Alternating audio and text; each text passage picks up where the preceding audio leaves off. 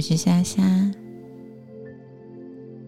今天要为你说的是希腊神话中的创世纪。这个世界怎么来的呢？今天要告诉你，希腊是神话里是怎么说的。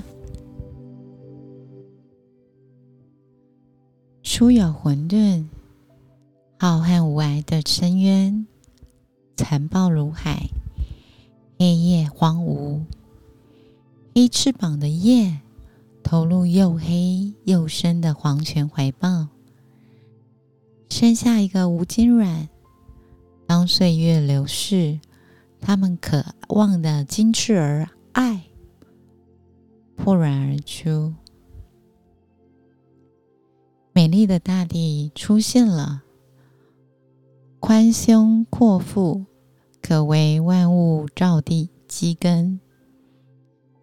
柔和的大地最先产下与它平等的星空，四面八方覆盖它，给幸运的神明做永恒的居所。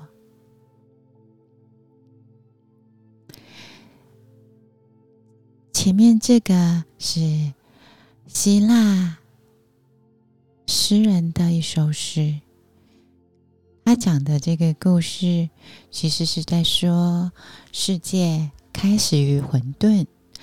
在希腊里，混沌的名字叫混沌，这个神明的名字叫做卡尔斯。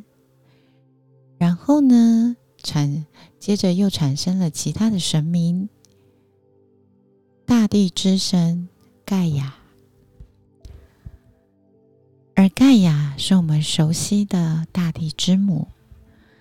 其他的主神明还有爱、俄罗斯，代表着地狱的塔尔塔罗斯，代表着黑夜的尼克斯，而代表着黑暗的厄瑞波斯。然后盖亚在没有男神相助的情况下，自己生下了代表天空的乌拉诺斯，而天空之神乌拉诺斯成为了盖亚的丈夫。他们生下了第一代的泰坦神族，有六位男性，六位女性。最小的小儿子克罗诺斯出生之后，盖亚和乌拉诺斯就决定不再生下任何的泰坦神族，而在此后出生的是三名独眼巨人和三名百倍巨人，而这些被乌拉诺斯。扔进了地狱里。独眼巨人跟百臂巨人被乌纳洛斯扔进了地狱里。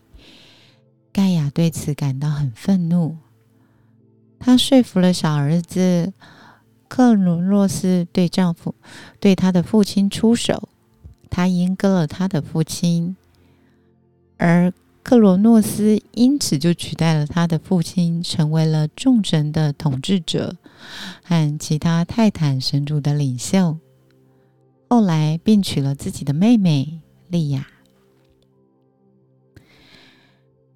因为克罗诺斯听说他的某一个孩子将来注定是要推翻他的，为了避免这个命运，他的孩子一生下来。克罗洛斯就把他们吞进肚子里。当莉亚生下第六个孩子宙斯，他偷偷的把孩子带到克里特岛藏起来，然后用布包了一大块石头，伪装成是宙宙斯。克罗诺斯以为那包布是婴儿，就吞了下去。所以宙斯就可以慢慢长大。当宙斯成人之后，他让他的父亲克罗诺斯喝下了一种饮料，使得克罗诺斯把他吃下曾经吃下肚的其他的五个子女全部吐了出来。然后，宙斯向他的父亲克罗诺斯挑战。宙斯和他的五个兄弟姐妹对抗复兴克隆洛斯和其他的泰坦神族，他们之间的战争被称为泰坦之战。宙斯将独眼巨人们从地狱里放了出来。独眼巨人们给了宙斯闪电跟雷鸣的力量，加上泰坦神族里面有一个人的儿子普罗米修斯跟宙斯站在同一边，而普罗米修斯非常的聪明，在这些助力之下，宙斯打败了他的父亲跟泰坦神族，成为了新的。宇宙之王，然后将克罗诺斯跟其他的泰坦神族囚禁在地狱里。至于人类的出现，有很多说法。其中一个说法是，普罗米修斯和他的弟弟伊比米修斯负责制造人类。创造人类之前，他弟弟伊比米修斯把体力。速度、勇气等优点，都赐给了动物，也给了动物皮毛、羽毛、翅膀和硬壳之类的。人类没有遮体的覆盖物，也没有跟能跟野兽匹敌的优点。普罗米修斯思前想后，想出了一个方法，让人类。可以对抗野兽。他把人的外表照的跟神是一样的，也是跟神一样可以直立走路的。然后他去了太阳那边，点了一把火炬，带给人类火种。这个是人类最好的防身物，比那些皮毛。羽毛、体力和速度更有用，而人类有了火之后，便不畏惧恐野兽了，自大了起来，瞧不起众生。宙斯感到非常生气，决定要惩罚人类。他创造了一个面貌美丽、身材姣好、具备了很多优美的。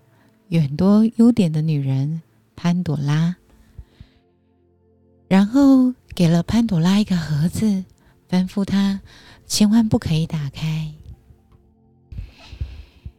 接着，宙斯把她放到人间，成为人间的第一个女人。后来，人间的所有女人都是他的女儿。有一天，潘朵拉的好奇心实在挡不住了。打开了宙斯给他的儿子。当他掀开盖子，瘟疫、忧愁、很多祸根都飞了出来。他急忙盖上盖子，但已经来不及了。盒子里只剩下希望。而因为火是普罗米修斯带给人类的，他受到了宙斯的迁怒。宙斯将普罗米修斯囚禁了起来。后来是大英雄海海克利斯这个半神救走了普罗米修斯，而人类从潘多拉的盒子里得到各种祸端、疾病，反而人类世界变得更坏。所以，宙斯就下定决心要毁掉所有的人类。他叫蒂他的弟弟海神波塞顿帮忙，和利用天上的倾盆大雨跟地面的大洪水淹没了大地。大雨下了九天九夜，洪水退去之后，地面上只剩了下一男一女。男的是普罗米修斯的儿子，女生是伊比米修斯的女儿。普罗米修斯事先吩咐了儿子，造了一个大木柜，装一点食粮，带着妻子走进去，所以他们两个人才幸免于难。这里大洪水的故事，跟圣经中诺亚方舟的故事感觉十分相似。